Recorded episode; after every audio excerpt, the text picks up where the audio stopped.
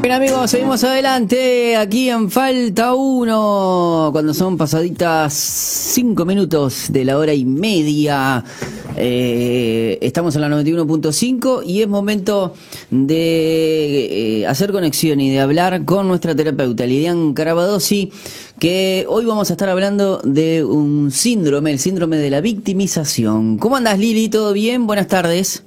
Hola, buenas tardes, ¿cómo están? ¿Cómo está la audiencia de SOE? Un gusto, realmente un gusto estar con ustedes nuevamente. Y bueno, y sí, con un tema muy, muy espectacular que lo hemos visto y lo vemos por muchos lados, pero no, no lo asociamos, ¿verdad? Porque hay cosas que, que uno dice, ah, sí, esta persona tiene tal cosa, es media rara, tiene un problema, y no asociamos que realmente eh, tiene un problema que tiene su solución siempre y cuando la persona quiera. Porque este síndrome de victimización eh, lo tienen las personas adultas. ¿ah? Claro, a veces Lili como que siempre lo, lo, queremos asociar a, a, los niños porque quieren manipular, pero luego como que, que no, no es tan detectable, eh, o sea, como que a los niños se los detectamos rápido. Ah, este niño se hace la víctima y quiere conseguir algo. Pero después, ahí justamente estás hablando de gente adulta y no sé por qué es como que, que no nos damos cuenta. Bueno, el asunto es que es un trastorno, es un trastorno de la personalidad. Mm. Empieza, eh, sí, los niños ya de por sí son así, no es que vayan a tener un trastorno de personalidad pero hay personas adultas que sí lo tienen y que quizás lo tienen desde edades más tempranas, desde la adolescencia, por ejemplo, para adelante, y se ve realmente este, ese trastorno. Tiene un nombre para la jerga, para, para todo el mundo, digamos, un nombre muy, muy cómico, porque es el llamado síndrome del pobrecito de mí. Se llama pobrecito de mí. Claro, o sea, decímelo científicamente. Ah, pobrecito de mí. Ahí está. Entonces, eh, como ellos siempre están en eso de que yo, pobrecito, bueno, eh, en, la jerga normal se le dice el síndrome de pobrecito de mí, pero se llama síndrome de victimización. Victimismo es lo que estamos hablando. Y es un trastorno de la personalidad. Un trastorno que es muy complejo porque lo lleva a quedarse solos. La gente no quiere estar al lado de una persona con estas condiciones. Em, es tremendo, ¿no? Y vamos un poquito a desarmar las palabras, porque tenemos que entender lo que significa víctima. ¿ah? Víctima es quien está sufriendo algo. ¿ah? Una víctima de un robo, una víctima de, una, por ejemplo, sí, un asalto. Es víctima, está sufriendo algo. Esa es una víctima. Ahora, ¿qué es el victimista? Bueno, es el que se disfraza para decirlo más claro, el que se disfraza de víctima. Este, me van a decir, ah, pero lo hace a propósito. Bueno, a veces se hace consciente, ¿ah? pero a veces se hace totalmente inconsciente y responsabiliza de lo que le pasa y del entorno que tiene a los demás. Eh, culpa, culpa a los otros de las cosas que padece, y trata de generar compasión. Eh, es una conducta eh, patológica, ¿verdad? para no hacer, para no hacerse, para no hacerse cargo de lo que está sucediendo por de, por causa de él, ¿no? Exacto. Pero entendamos que a veces lo hace consciente y a veces no. Por eso es que es un trastorno de la personalidad y por eso es que es una conducta patológica. Y eso nos lleva psicólogo y psiquiatra, ¿no? Para poder trabajar. Pero siempre yo, yo explico esto, no podemos obligar a nadie a que se trate si no quiere, ¿ah? ni siquiera los adictos. Si no quieren, no salen de la situación. Entonces, es complicado por eso. Y es complicado porque uno va viendo que esa persona va pasando los años y evidentemente que la gente no quiere estar al lado de ellos. ¿ah? Entonces se va quedando solo y ese sí es, es un problemón, ¿no? Em, es una, llevan a, deformar la realidad, eh, se lamentan todo el tiempo, em, están incapacitados, miren hasta dónde llegan, estas personas están incapacitados para la autocrítica, para decir, pa, pero no, estuve mal, la verdad que, me pasé, estuve mal, me equivoqué, como cualquier ser humano. ¿ah? Todos nos equivocamos, todos tenemos problemas, está sonando mi, mi celu, vamos a correrlo para allá, ah. este, y, y, por lo tanto eh, nos damos cuenta, aprendemos de los errores y no los cometemos nuevamente. Pero estas personas con este trastorno de personalidad, que es el victimismo, que es el pobrecito de mí, eh, generalmente no, no tienen la autocrítica. Entonces, a ellos les parece que está muy bien lo que están haciendo. Y entonces también se asocia a algo que ya hemos hablado bastante, que es la queja. La queja la vamos a ver en muchos síndromes diferentes porque eh, aparece allí, ¿no? Aparece la queja. Pero esto no es la queja solamente, sino todo el trastorno, todo lo que, lo que lleva a esta persona a generar en, los demás una sensación de pobre persona, ay, pobre. Por eso está el pobrecito de mí, que me pasa esto, qué horrible. Ellos culpan de sus propias conductas a los demás ¿ah? Eh, genera compasión eh, y bueno, y usa mecanismos de defensa que son muy utilizados en los seres humanos, creo que yo se los he nombrado, esto se lo he nombrado otras veces, pero es que es muy usado, que es el mecanismo de proyección. Es un mecanismo de defensa, pero es muy dañino para los demás, porque yo proyecto en el otro lo que no quiero para mí, lo que no me gusta de mí. ¿ah? Eh, no me gusta que me estén diciendo que, no tengo razón. Entonces, eh, el otro es insoportable, el otro es horrible, siempre está poniendo malas cosas y lo proyecta. Bueno, esto se ve mucho en este mecanismo que es victimización y que es el famoso pobrecito de mí. Eh, las conductas propias se las llevan los otros. Sí, a mí, a ver, se me cayó, voy a poner un, ejemplo bien tonto, ¿no? Tengo una, una mm, maceta, está, eh, por ejemplo, mi hija y yo, estamos las dos con una cosa, se me cae la maceta, la rompo. Y como no puedo soportar eso, le digo a mi hija, pero siempre estás ahí, nunca haces nada, no puedes agarrarla, no puedes estar. Entonces, otra vez volvemos a pasar al otro a la proyección. ¿Me entiendes? Bien. Ese es el mecanismo de proyección que yo estoy hablando. La culpa no la tiene el otro, pero yo hago que pase al otro para yo sentirme bien. ¿no? Espero estar explicándolo bien porque es muy rebuscado, ¿no? Este, no, venimos bien, venimos bien, venimos entendiendo. Decime, sí, Pipo. No, que venimos entendiendo, venimos entendiendo porque claro, es algo complejo que yo a, mí lo que me, causa mm, eh, sorpresa es que justamente a un niño se lo, nosotros los adultos se lo, lo detectamos enseguida y quizás este decimos, oh, este, este, este niño se hace, se hace, mucho la víctima, pero con personas grandes no, no somos rápidos a, a, la hora de detectar justamente para no caer en sus trampas. Bueno, eh, es muy complicado. Yo conocí a una, a una señora que todo el tiempo, por ejemplo, eh, tenía un problema en la casa de que, no sé, una ventana no le cerraba. Entonces ella, lo que hacemos cualquier persona, bueno, vemos cómo hacemos o llamamos a alguien a ver que cuánto me cobra para arreglarla, ella empezaba. Qué horrible lo que me pasa. No puedo, la ventana se me rompió y ustedes no saben el frío que paso. Me va a venir a una cosa, estoy con, el, con, con mi hijo que ya es grande, pero tiene que salir a trabajar y esa ventana y esa ventana y esa ventana y esa ventana. ¿Qué pasaba? Alguien se iba a arreglar de, de los amistades para no sentirla más decir eso. Y lograban lo que querían. ¿Qué arreglaban la ventana? Mm. ¿Entienden? Pongo ejemplos simples para que me puedan entender hasta dónde llega este tema de la victimización. Em, si no logra los objetivos, ah, se pone muy enojado.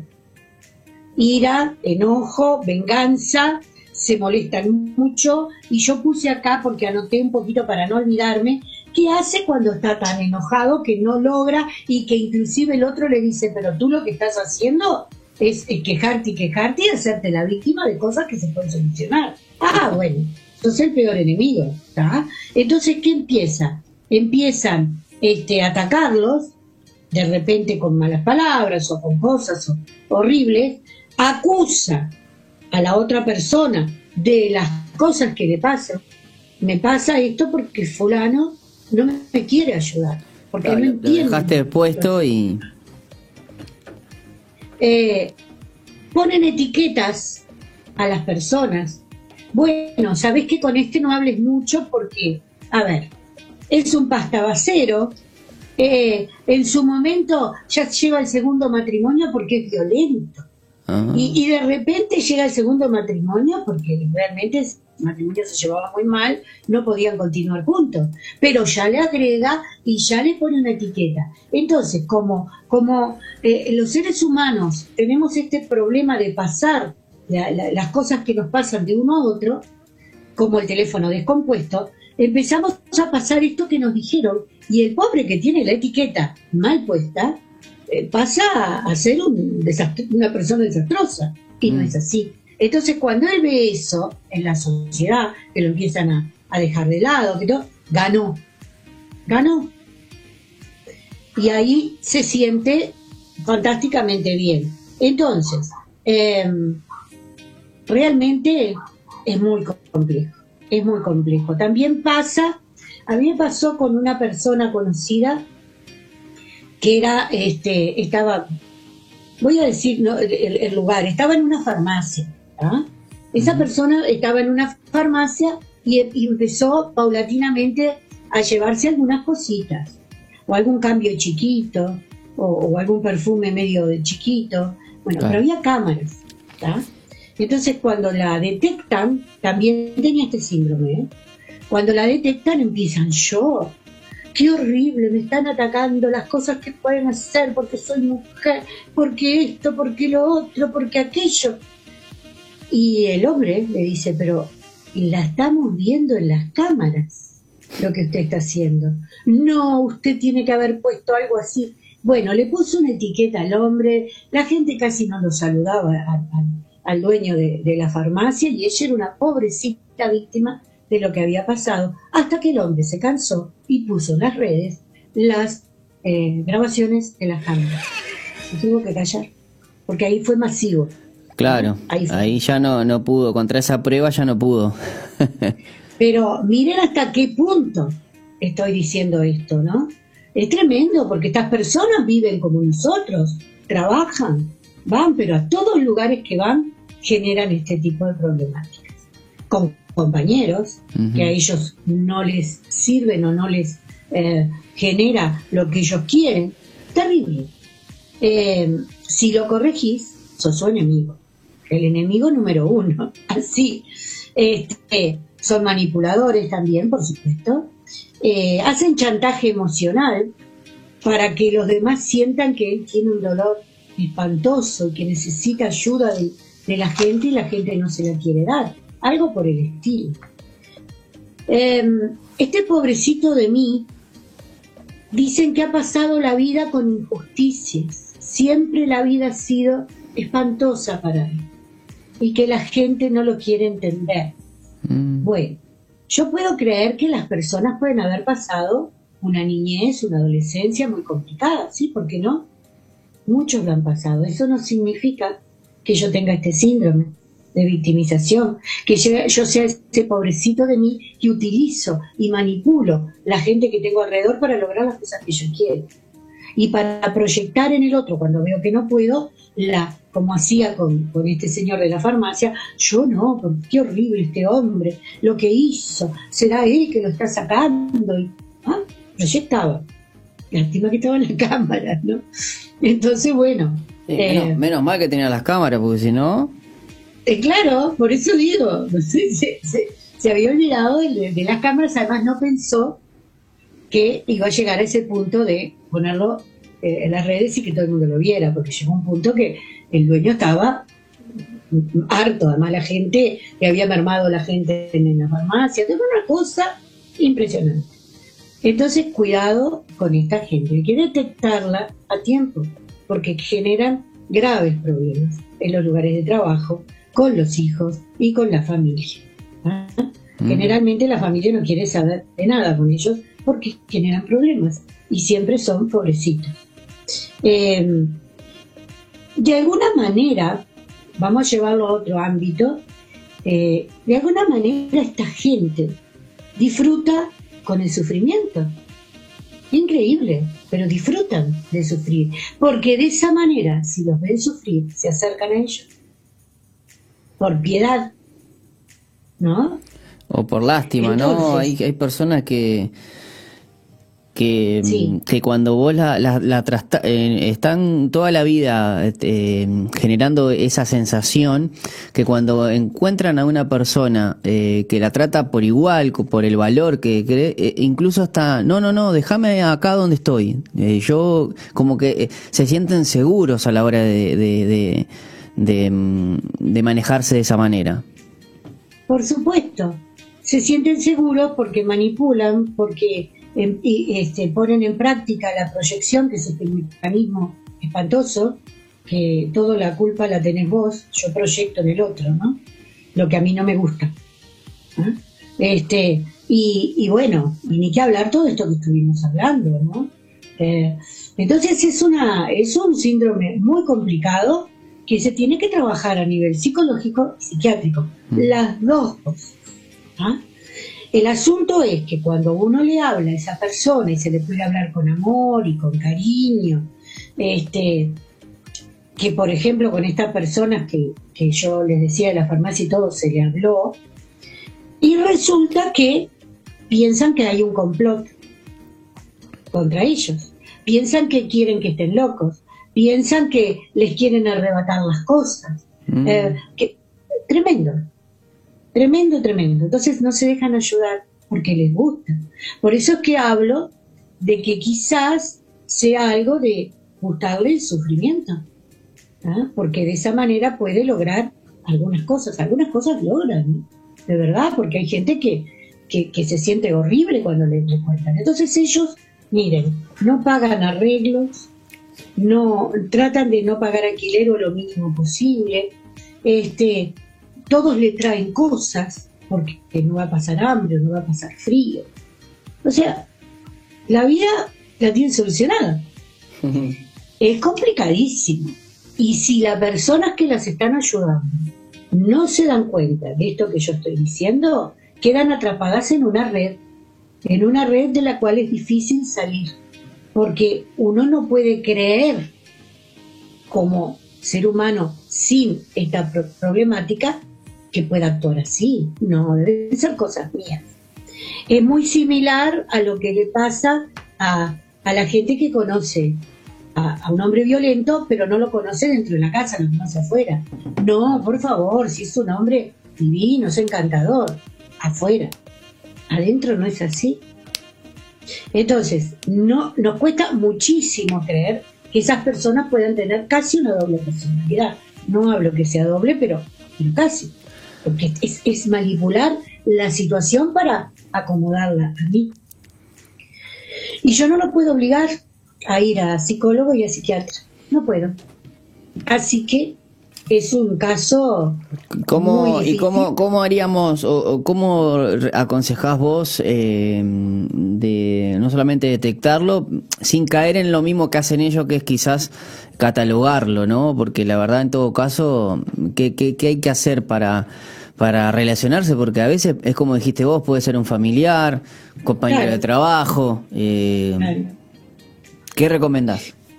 Bueno, eh, a ver, voy a poner otro caso específico que de una familia que están conversando y, de repente eh, uno dice, ¿cómo estás? ¿Cómo te sentís? Ay, bien, pero sabes que tengo una migraña, siempre me aparecen estas migrañas. Mm. ¿Está este pobrecito de mí? se terminó la conversación. Él tiene migraña, tiene, tiene problemas del estómago, tiene... Perdón, eso no estaba dentro de, ah, pensar. o sea, tiene todo esto, más que tú. Bueno, el frío está haciendo estragos de estornudos. Este, ella tiene más que tú y, atrapa todo lo demás, porque claro, si tiene más, entonces todos lo miran. En el momento que uno sabe que la persona es así, este, tiene que cambiar de, de tema inmediatamente, porque es lo que tú decís. ¿Qué pasa si esto, si es de afuera, bueno, uno maneja de otra manera, pero si está en la familia, bueno, hay inmediatamente que cambiar de tema. Y cambiar de tema de la forma más sencilla. Ay, ¿ustedes no escucharon lo que pasó en informativo? No sabe. La gente se da vuelta y te dice, no, porque la curiosidad mata al gato, como dicen, ¿no? No, no escuchamos. Ay, pero ustedes no saben. Ya, ya. Ahora, ¿qué pasa? Sí, sacamos de ese ambiente, este mal ambiente, ¿no? Pero la persona que tiene este síndrome se va a enojar. Se va a enojar. Y va a querer volver a lo que estaba diciendo. Y nosotros tenemos que seguir cambiando y llevando por otros caminos. ¿Qué va a empezar a suceder? O no quiere ir más a las reuniones o casi no va, o de lo contrario se va antes, porque se siente mal o lo que sea, porque no puede lograr manipular a todos. ¿no? Eh, es muy complejo cuando pasa en una familia, porque entonces estamos eh, en un sistema bien, bien difícil, ¿no? De cumpleaños, de fin de año, de, todo lo demás, ¿no? Entonces hay que tratar de cambiar el tema. Hay que tratar de poner música, quizás más fuerte que la voz de que está hablando. ¿ah? Entonces, cantemos. De esa manera no tiene cómo. O sea, eh, eh, eh, va por ese lado. Ahora, que la persona se cure sin tratamiento, imposible. No lo va a hacer. Y no va a querer ir.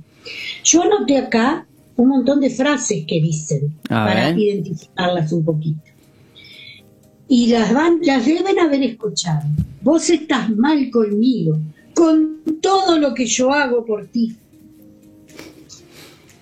O con todo lo que he hecho por ti si yo hice algo por ti es porque quise y porque me siento contenta y no te lo tengo que recriminar. ¿Verdad? Si lo hago, te estoy manipulando. Segunda frase. Tú no vos hablas así porque tú no sabés lo que yo sufro. Creo que son conocidas, ¿no? Ah, bueno, sí, claro, de que me hablas de todo eso, porque para vos es muy fácil. Vamos a suponer la ventana, porque vos tus ventanas funcionan y se pueden cerrar. Para vos es muy fácil. No, es tan simple como que en algún momento se me puede romper una ventana. ¿Ah? Eh, otra frase que tenemos acá es que, bueno, eh, siempre querés dejarme, sacarme la atención de la gente. O sea, querés hablar para sacarme la atención de la gente. Claro, porque estamos buscando de que esto no, no perjudique la familia. Estas personas se sienten las personas que más sufren en el mundo. Nadie sufre más que ellos. Quieren dar lástima. Eh, elude las responsabilidades. Se elude, por eso lo que yo le decía de la ventana y demás. Acusa a las personas que no las quieren ayudar se quejan. Entonces acá está otra vez. Eh, ¿Tiene que ver la queja también? Sí, claro. Pero no es una persona quejosa. La persona quejosa no tiene este síndrome. Es otra cosa. Se queja porque se queja. Y hay gente que tiene la costumbre de quejarse. ¿ah? Pero no, no tiene que ver con esto. Se suma a esto. Y padece todos los dolores del mundo. Si a ti eh, eh, se te encarnó una uña o te, apretaste un dedo, ¡ah! Ella le pasó eso en todo el brazo. Está así todo el tiempo. Entonces es muy complicado trabajar con estas personas. Se puede si tenemos conocidos eh, y ella está yendo al médico por alguna patología o alguna cosa así, ir a hablar con el médico y plantear, ¿no? Que es este pobrecito de mí, que es este, esta este síndrome de victimización. Pero bueno, igual si le empiezan a hablar, así sea el médico, no va a querer escuchar. No va a querer, se va. Se va a ir. como se fue esta señora de la farmacia y, esparció toda una nube de polvo tremenda. Es muy difícil porque no tienen autocrítica. No quiere decir que no tengan empatía, porque si no tuvieran empatía, que es ponerse a veces en el lugar del otro, estaríamos hablando de una personalidad psicopática. ¿ah? Es casi un psicópata, que no siente nada por, por el otro. No, no llegan a ese extremo porque, por ejemplo, si un hijo chiquito o un hijo así les pasa algo serio, se van a asustar. ¿ah? Se ve que tiene una empatía en determinado punto. Porque lo que ellos quieren es simplemente llamar la atención todo el tiempo. Más o menos está entendido porque yo sé que es difícil. Sí, Lili, sí, impecable. Estamos escuchando atentamente porque, bueno, este, creo que mm, todos en algún momento eh, pasamos por esto. Eh, sea que lo, suframos eh, o, a veces nos puede pasar que, también no nos demos cuenta y, hayamos pasado por algún de estos, algunos de estos estados, ¿no? Lo, lo importante es justamente en el momento que empezás a a tener autocrítica, como vos decís, empezás a dejar de, eh, eh, eh, empezás a dejar de ser este, e, esa víctima. Bueno, a ver, eso que tú dijiste de que en realidad algunos, casi todos nosotros hemos pasado en algún momento, una cosa es por algún momento y otra cosa es la persistencia en el tiempo. Claro, sí, sí, sí, sí. ¿Me entiendes? Una cosa es que te pase algún día que tú puedas hacer un mecanismo de proyección, sí, porque es un mecanismo de defensa. Muchas veces nos puede pasar. ¿ah? Este, pero eso no significa que todo el tiempo lo esté usando, ni que esté usando a las personas, ni que me esté centrando que soy un pobrecito y que me tienen que llevar en una bandeja todo el tiempo. Entonces, por eso son diferentes. Algunas cosas nos pueden pasar, pero no todo el tiempo. Y ahí está el síndrome. Es muy loco, pero se llama pobrecito de mí. Es así. Victimización. Si quieren, busquen, busquen información porque realmente existe, realmente está. Yo sé que muchos en las familias tienen algunas personas así. Eh, hay mucho. Yo tengo acá una, a ver, en la cantidad de que dice que se calcula el 2,5 de la población. Y yo saqué una, una cuenta, si nosotros somos 3 millones, y es el 2,5 de la población, hay 75.000 personas en el Uruguay con este síndrome. O sea que, claro, cada... Eh, bueno, sí, está... Ay, es, un, es, una, eh, es un, un número interesante, ¿no? Un número importante. Claro, claro que sí. Lili, y si, y si queremos contactarnos contigo para que hablemos justamente en este momento, alguien está escuchando, tiene a alguien, o bueno, eh, ahora que se le pudo haber caído la ficha con todo lo que estemos hablando y, se pudo empezar Muchas veces yo escucho de suegras, ¿no? Esto, mm. qué mal lo que voy a decir, pero lo he escuchado mucho, pero claro, porque todavía encima eh, eh, está victimizándose, tiene un, hijo varón que, que, logra llamarle la atención con todas las cosas, pobrecita mi mamá y todo, y se casa y aparece la nuera a tomar el, lugar, bueno, imagínense, imagínense lo que sería el relacionamiento con una persona así. Es complicado, ¿ah? pero yo tengo que poner el para, mm. no va, porque si no, me vuelvo loco, ¿no? Este, bueno, ¿qué me pueden llamar? Al 099 500 795. 099 500 795. Así que eh, yo espero poder estar otra vez con otro tema de estos que los llevamos casi eh, con nombres raros, pero tratamos de poner los nombres que sean más simples para que ustedes puedan este, entender la situación. Excelente, Lili. Muchísimas gracias por tu tiempo y te mando un abrazo grande y bueno, dentro de 15 días vamos a volver con, otro tema más interesante. Te mando un abrazo grande. Un beso grande a toda la audiencia de Radio Soy, un placer para mí estar saliendo en la radio. Besos y bendiciones. Muy bien, estábamos participando de este diván radial aquí en Psicología Pueblerina en Falta 1, aquí por la 91.5.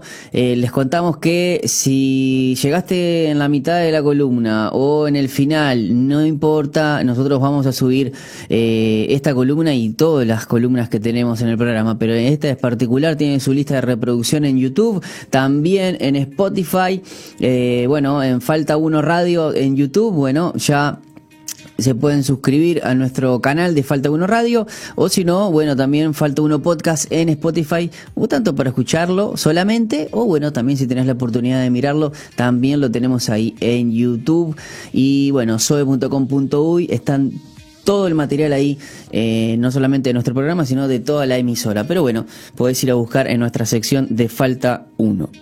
Nos vamos a ir a la pausa, Colocho, y al regreso venimos con más programa.